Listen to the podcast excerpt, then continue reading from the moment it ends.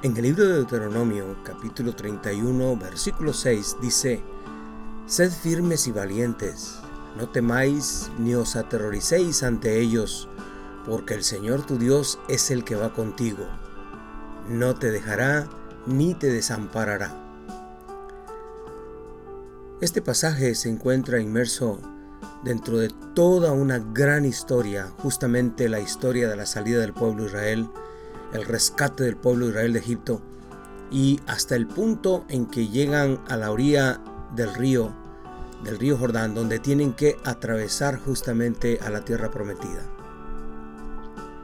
El pueblo, desde que salió de Egipto hasta este punto, han pasado más o menos 40 años en el desierto. Murieron todos los que tenían un espíritu negativo, pero por supuesto de alguna manera había influencia todavía y mucha gente en las nuevas generaciones.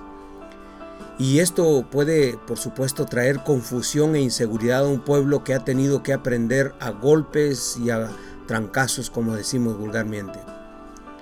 Entonces, haber salido de Egipto con un líder, haber salido de Egipto con un propósito, con una meta, y ahora encontrarse ante una disyuntiva tremenda de que tendrían que cambiar líder. Moisés había sido su único líder. Los toleró, los confrontó y los amó, pero ahora era su tiempo de dejarlos. Dios había determinado que no entraría a la tierra prometida. Lo interesante es que Dios les confirma, como dice en el versículo 3, que les animo a leer todo el capítulo, pero el versículo 3 dice que Él personalmente se encargará de limpiar el camino para llegar a su destino y, cumplir así el propósito. La promesa es que Dios no solo será escuchado, pero también el Señor va a ser el guerrero por excelencia, va a ser el escudo que los va a proteger y los va a ayudar. No solamente va a proclamar su voz con el pueblo, pero también eh, va a hacer que las naciones vean que ellos tienen un protector sobrenatural. Ante esta aventura entonces el Señor les recomienda varias cosas en nuestro versículo de hoy. Les dice primero, sed firmes y valientes. Creo que la firmeza es producto de la valentía.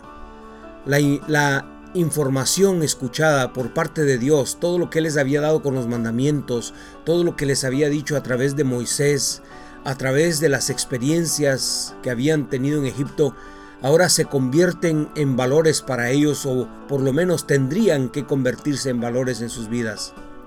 Esto es para que estos valores eh, formen el carácter.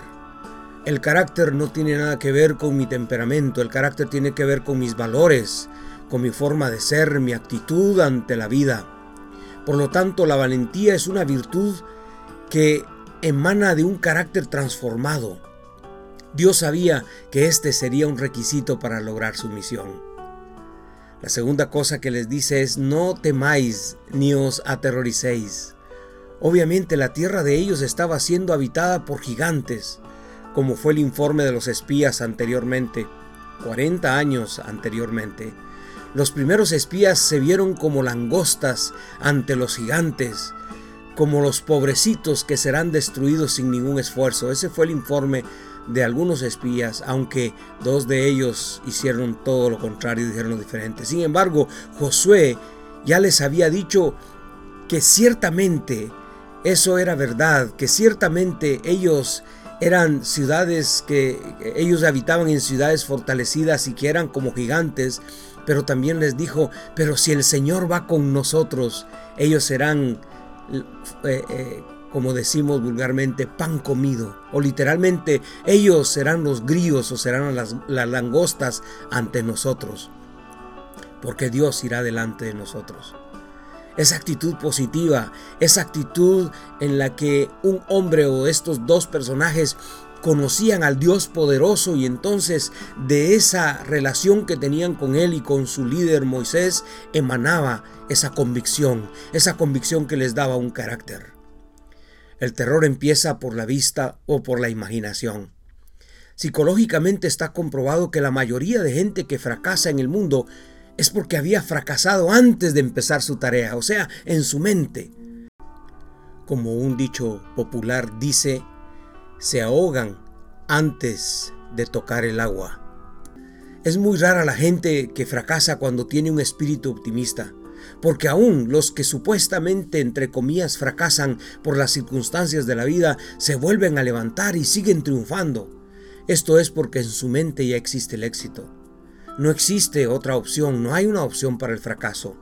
La mayoría de gente que fracasa y aunque le den todos los recursos y aunque tenga todo a su disposición, pero sigue fracasando es porque en su mente hay fracaso. En su mente existe el fracaso.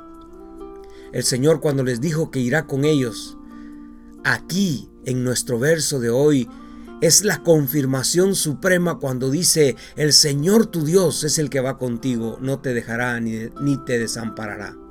¿Qué mejor garantía?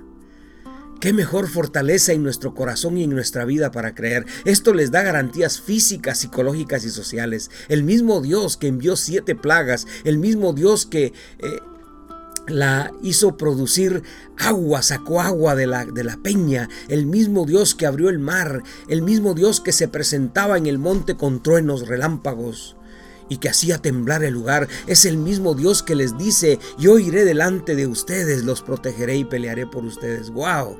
¡Qué garantías más extraordinarias! La promesa es contundente, no te dejará ni te desamparará, eso es puntual. Pero ahora es el turno de ellos. Dios usará los mismos recursos que ellos tienen, su voluntad y su deseo de llegar a, a esa tierra prometida. Hay muchas personas que no ven esa promesa como una garantía, sino lo ven como un evento histórico. Sin embargo, sigue tan vigente para nosotros hoy.